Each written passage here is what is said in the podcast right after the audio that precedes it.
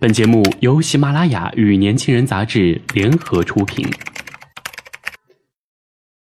年轻是一次最有收获的阅读，我们的态度不在成功学的书单里。年轻人，年轻人 FM，让你杀死那个无聊的自己。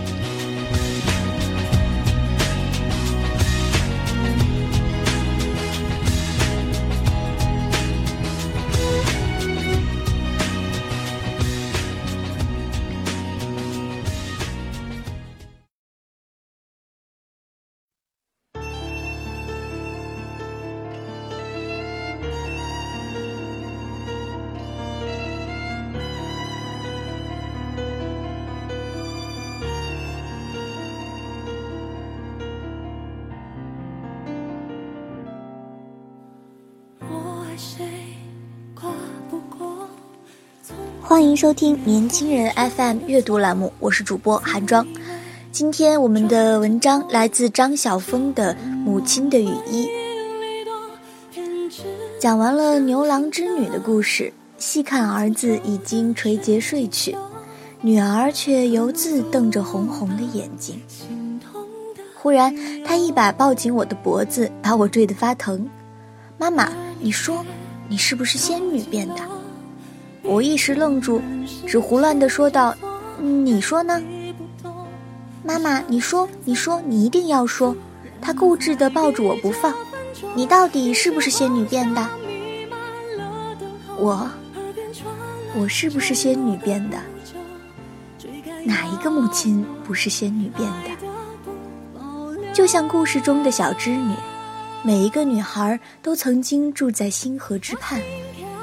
他们织红纺泥，藏云捉月；他们几层繁星挂绿。他们是天神最偏怜的小女儿，他们终日临水自照，惊讶于自己美丽的羽衣和美丽的肌肤。他们久久地凝住着自己的青春，被那份光华弄得痴然如醉。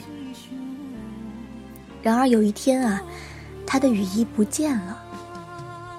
她换上了人间的粗布，因为她已经决定做一个母亲。有人说她的雨衣被锁在箱子里，她再也不能飞翔了。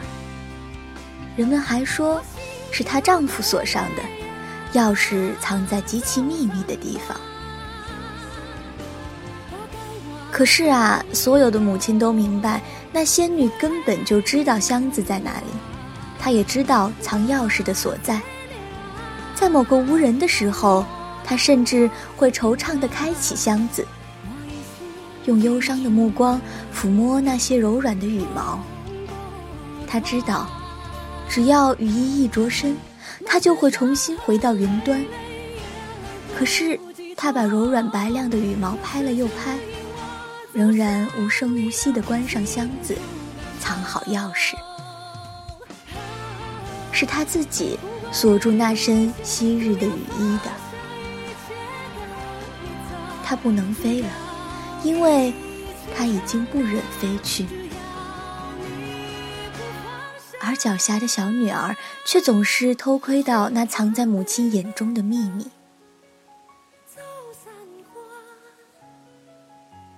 许多年前，那时我还是个小女孩，我总是惊奇的。窥看着母亲，他在口琴背上刻了两个小小的字“静欧”。那里面有什么故事吗？那不是母亲的名字，却是母亲名字的谐音。他也曾梦想过自己是一只静期的海鸥吗？他不怎么会吹口琴，我甚至想不起他吹过什么好听的歌。可是啊，那名字对我而言就是母亲神秘的羽衣。他轻轻地写那两个字的时候，他可以立刻变了一个人。他在那名字里是另外一个我所不认识的有翅膀的人。记忆中，母亲晒箱子的时候，就是我兴奋欲狂的时候。母亲晒什么，我已经不记得。记得的是那些樟木箱子又深又沉，像一个混沌黝黑出生的宇宙，我记得阳光下竹竿上富丽夺人的颜色，以及怪异又严肃的樟脑味儿，以及我在母亲的喝劲声中东摸摸西探探的快乐。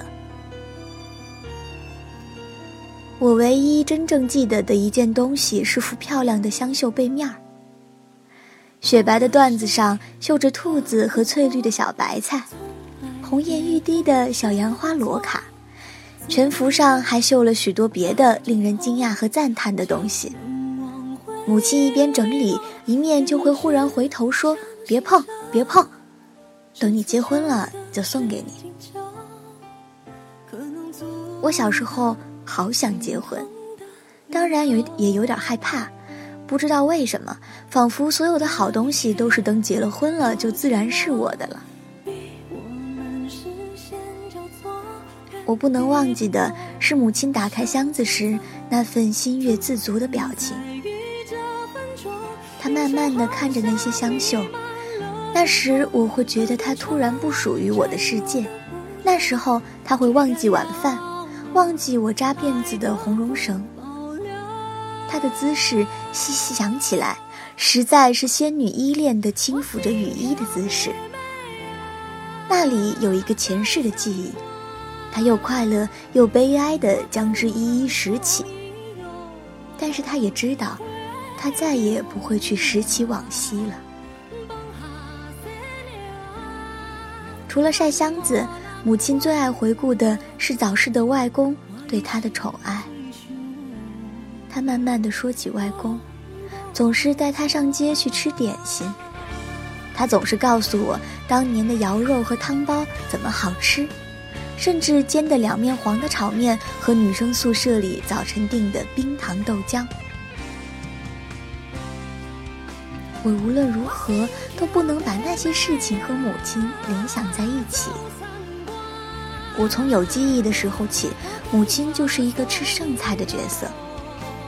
红烧肉和新炒的蔬菜，简直就是理所当然的放在父亲面前。他自己的面前，永远是一盘杂拼的剩菜和一碗擦锅饭。可是哪一个母亲不曾是穿雨衣的仙女呢？只是她藏好了那件衣服。然后用最暗淡的一件粗布把自己掩藏了。我们有时候以为他一直是那样的，而此刻，我那刚听完故事的小女儿鬼鬼的在窥看着什么呢？她那么小，她知道什么？她是看多了卡通，听多了故事吧？是在我的集邮本偶尔被儿子翻出来的那一刹那吗？是我捡出石涛画册或汉碑并一页页细味的那一刻吗？是我猛然回首听他们弹一阙熟悉的钢琴练习曲的时候吗？亦或是我带他们走过年年春光，不由得驻足在杜鹃花旁或流苏书下的一瞬间吗？或是？在我动容地托住父亲的勋章，或童年珍藏的北平画片的时候，或是在我捡翻夹在大字典里的干叶的时候，或是在我轻声地教他们背一首唐诗的时候，